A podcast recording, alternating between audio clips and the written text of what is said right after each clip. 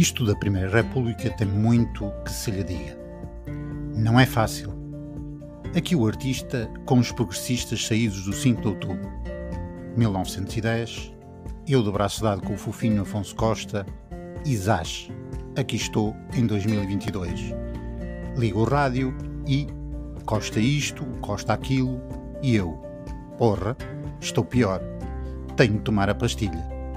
Quanto ao livro, bem, é escrito por alguém que nos faz muita falta, pela sua lucidez e inteligência. Vale mesmo a pena. E adeus. Até ao próximo livro. Boas leituras.